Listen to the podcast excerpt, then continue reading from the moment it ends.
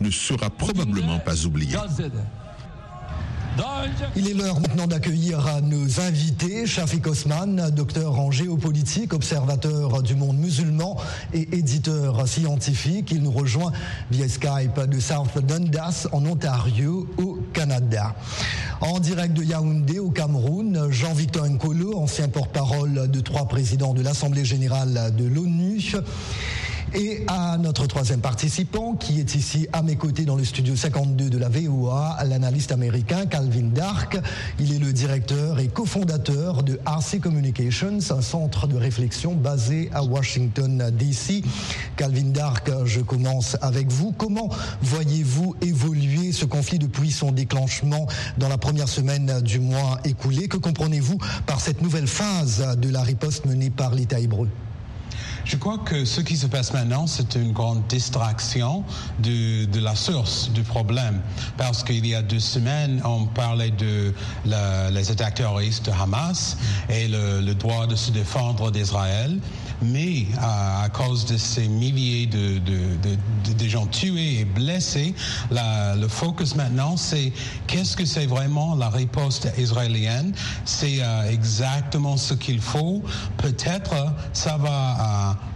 euh, s'aggraver la situation parce qu'ils essaient d'éradiquer Hamas.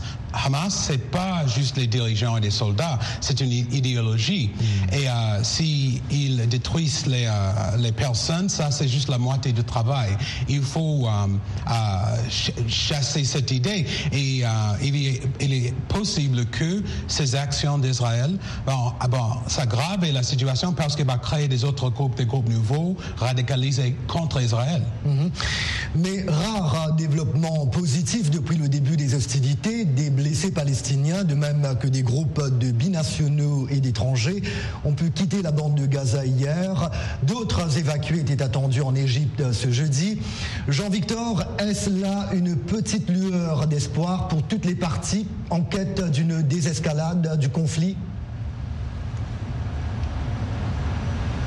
Même avec une tragédie d'une telle ampleur, il ne faut jamais perdre espoir. C'est pour cela qu'il faut féliciter les efforts que euh, la communauté humanitaire fournit sur place à Gazadem et les efforts que les pays qui sont non seulement autour de cette question, proches géographiquement, mais aussi un peu plus loin, en envoyant des bateaux, des navires euh, pour euh, le soutien humanitaire au peuple de Gaza, il faut continuer à renforcer et à encourager ces efforts. Il faut cependant craindre que euh, la grande le grand esprit de solidarité euh, que le monde, d'une certaine manière, a exprimé en condamnant les actes terribles perpétrés par le Hamas le 7 octobre, cela peut maintenant s'effondrer ou plutôt s'émousser en défaveur d'Israël, parce que le nombre de victimes est vraiment trop important. Et comme l'a si dit le secrétaire général des Nations Unies, M. Guterres, qui s'est dit atterré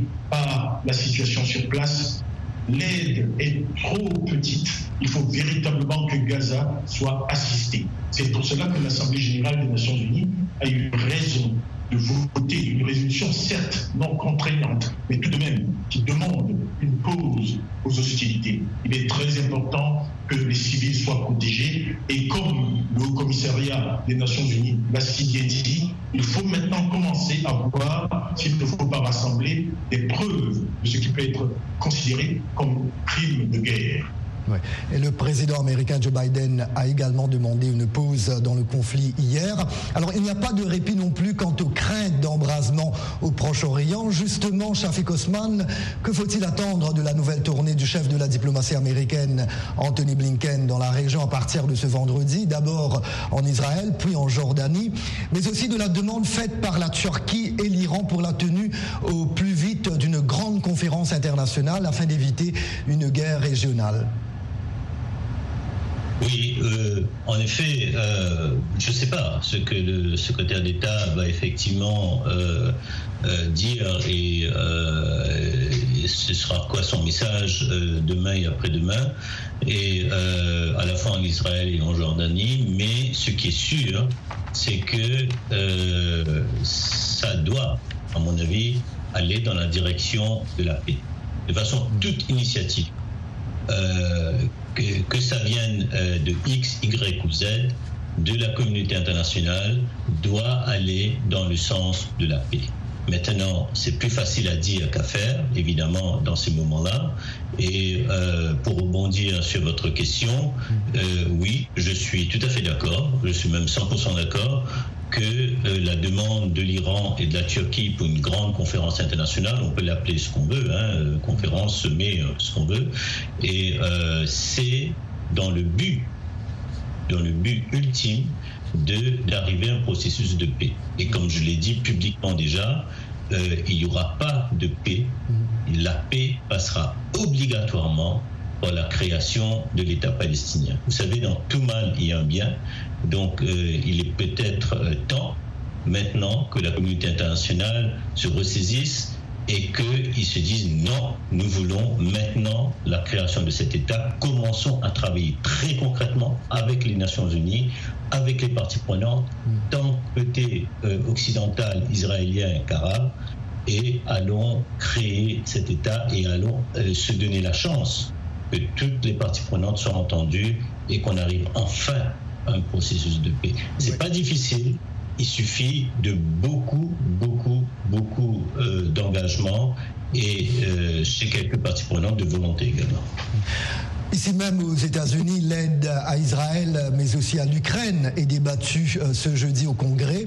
Le premier acte du républicain Mike Johnson, le tout nouveau président de la Chambre des représentants, a été de faire adopter une résolution condamnant l'attaque du Hamas contre Israël.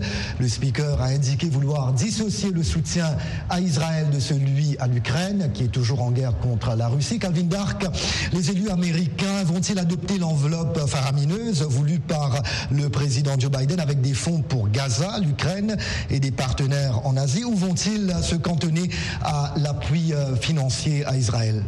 Je crois que c'est 100% qui vont euh, adopter le projet de loi pour Israël. Mais on sait que Biden, il veut lier les deux choses parce qu'il sait qu'avant le 7 octobre, euh, le soutien pour l'Ukraine, c'était de plus en plus faible. Mm.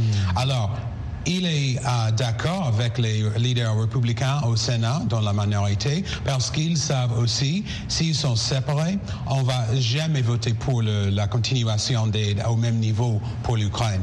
Et je crois que le speaker, ce qu'il a fait au début de, son mandat, de lier les, les priorités des républicains dans la Chambre euh, domestique avec le projet de loi pour l'aide d'Israël, c'était très mal vu par les républicains et les démocrates et surtout la communauté juive.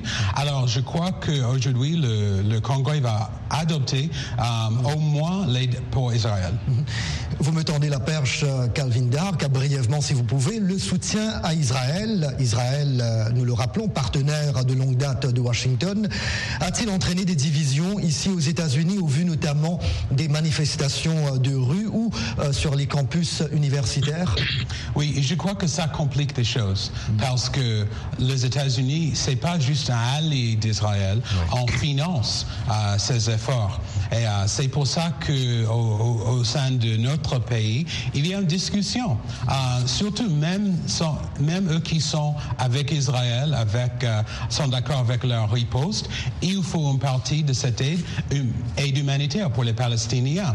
Et je crois que ça va être vraiment la question pour le débat aujourd'hui, pour qu'est-ce qu'il y ait dedans un projet d'aide pour Israël et aide humanitaire pour les euh, Palestiniens. Mm-hmm. Jean-Victor, généralement, vous intervenez de New York, mais vous qui êtes actuellement dans la capitale camerounaise, les avis sont-ils tout autant partagés sur le continent africain par rapport à cette guerre entre Israël et le Hamas? Vous avez tout à fait raison de suggérer que, vu outre-Atlantique, euh, la configuration internationale peut être différente de celle que l'on perçoit quand on est, par exemple, sur le sol africain, où il y a de véritables changements dans la perception de la gestion du monde. Je crois que même quand on ne comprend pas toutes les subtilités de la politique américaine entre la Chambre des représentants, le Sénat, la Maison-Blanche, entre les divers pôles du pouvoir américain, force est de constater que les bisbilles politiques intra-américaines donne une véritable perception qui est très négative de l'aura des États-Unis dans le monde. Et je pense que même si le président Biden ne voulait pas lier la question du conflit israélo-palestinien à la question euh, de la Russie et de l'Ukraine sur le plan du financement, force est de reconnaître que les États-Unis jouent ici leur primauté, leur place qui a toujours été très importante, sinon première, sur la géopolitique internationale. Il est donc très important, et je crois que la Maison-Blanche le perçoit bien, qu'il y ait une sorte d'équilibre, mais aussi un message, aussi bien qu'une action très importante, dans le sens où le rôle des Américains, la place des Américains, et aussi leur condamnation des abus gravissimes que tout le monde voit, il est absolument impossible de rester insensible face à une telle brutalité. Je pense que le monde, notamment en Afrique et dans les pays du Sud, les gens sont de plus en plus conscients qu'il faut une autre lecture, peut-être une autre je crois qu'à la Maison-Blanche, on a de plus en plus conscience de ça. Et le jeu des États-Unis en Afrique, que ce soit au Niger, en Afrique australe, en Afrique centrale ou ailleurs, montre bien qu'ils commencent à prendre conscience de cette nouvelle réalité. Oui. Shafik Osman, toujours au chapitre des réactions mondiales, euh, brièvement, si vous pouvez, quelles sont les positions adoptées par les grandes puissances, notamment la Russie et la Chine, concernant cette escalade? Bah, Écoutez, la Russie euh, joue un jeu euh, d'équilibre. Euh, difficile, certes, mais il est arrivé plus ou moins à faire un jeu d'équilibre entre Israël et, les forces palestiniennes ou le Hamas. Euh, la Chine a pris plutôt position, selon ce que j'ai vu, ce que j'ai entendu, euh, pour euh, la cause palestinienne et, côté palestinien, tout en critiquant évidemment l'attaque du Hamas. et ce que je vous disais un petit peu plus tard, c'est que petit peu plus tôt, pardon, c'est que le, les, parties prenantes côté occidental ont, les grands pays, comme on les appelle, entre guillemets, euh, ont, soutenu Israël à fond jusqu'ici, y compris l'Union européenne, et euh, les pays arabes ont fait, ont eu quand même, on a eu, on a vu quelques surprises entre guillemets euh, parce que les pays arabes se sont alignés euh, complètement sur la cause palestinienne. Et là, je pense notamment à l'Arabie saoudite euh, qui avait quand même un rapprochement avec, avec Israël et qui a tourné la page complètement depuis le début du conflit. L'Arabie saoudite s'est même posée comme potentiellement comme un pays médiateur. On a vu le rôle extraordinaire qui continue, le, rôle qui continue à jouer, et là je parle du Qatar, qui a un lien direct euh, avec le Hamas, avec le, avec le leadership du moins du Hamas. Vous avez parlé de la Turquie un peu plus tôt, qui aussi a des liens euh, avec le leadership du Hamas. Et dans toute négociation, dans toute discussion, dans tout euh, sommet, allons dire, il faut absolument avoir non seulement la Russie et la Chine, qui sont des membres du Conseil de sécurité permanent, mais aussi il faut avoir la Turquie et il faudrait avoir euh, l'Égypte, l'Arabie Saoudite, le Qatar, en sus des pays occidentaux comme le Royaume-Uni, la France, l'Union Européenne et l'Allemagne. Voilà, s'il vous plaît, n'allez nulle part ailleurs. La suite du Washington Forum, ce sera après cette courte pause. Merci.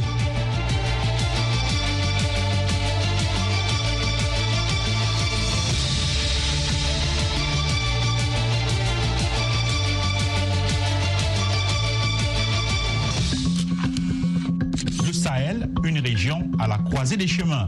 Focus Sahel, votre nouvelle émission sur VOA Afrique. Crise sécuritaire, montée de l'extrémisme, déplacement de populations, influence étrangère. VOA Afrique braque ses projecteurs sur la bande sahélo-saharienne pour vous aider à comprendre les enjeux qui sévissent dans cette région et les événements qui rythment la vie de ces pays. Retrouvez nos équipes à Washington et nos correspondants sur le terrain et des interviews. Pour tout comprendre sur le Sahel, rendez-vous tous les mardis à 18h temps universel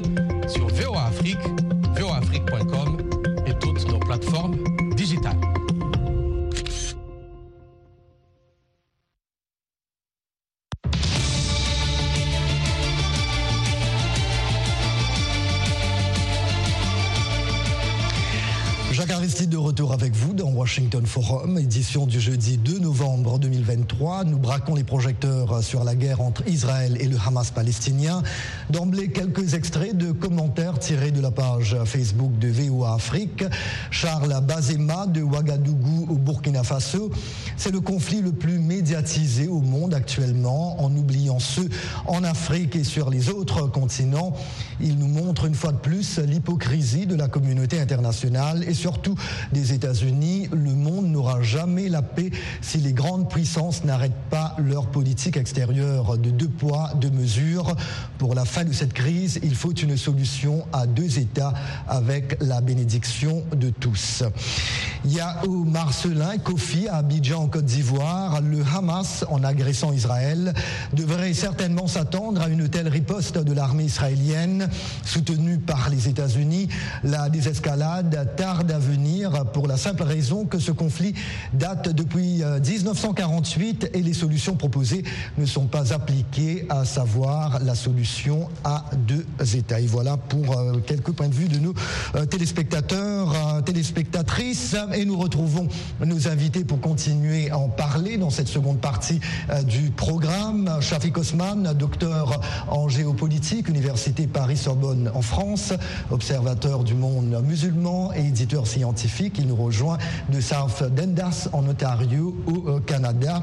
En direct de Yaoundé au Cameroun, Jean-Victor Nkolo, ancien porte-parole de trois présidents de l'Assemblée générale de l'ONU.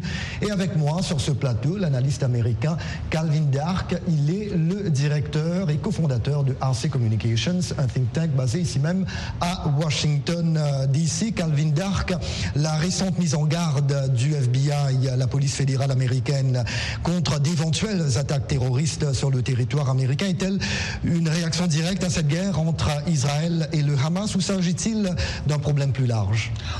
Je crois que ce problème existait avant 7 euh, octobre, mais ça va vraiment, vraiment compliquer des choses, surtout pour les autorités américaines. Mm. On a vu, euh, il y a beaucoup d'avertissements des groupes euh, juifs des, sur les universités de, de, racisme contre les juifs. Mm. Et on a vu hier, le vice-président Kamala Harris, elle a annoncé que maintenant, pour la première fois, ils ont une stratégie anti-islamophobie. OK?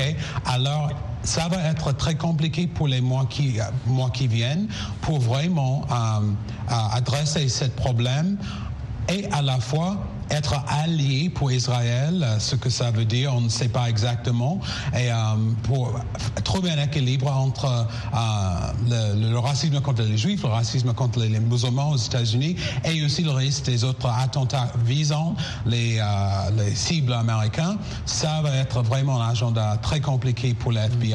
Mm. Jean-Victor, quels sont d'après vous les principaux obstacles aux efforts de médiation internationale entrepris euh, depuis le début de cette guerre. Sont-ils insurmontables? Bref, la communauté internationale pourrait-elle parvenir à s'entendre sur des actions concrètes pouvant conduire au retour à la paix? Vaste question évidemment, mais en quelques mots si vous pouvez. Je vais être vieux.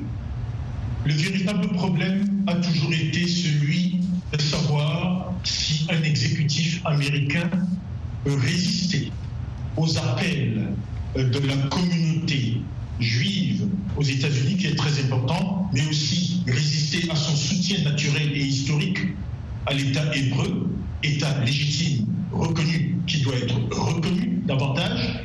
Est-ce qu'un exécutif américain peut résister à tout cela avant des élections?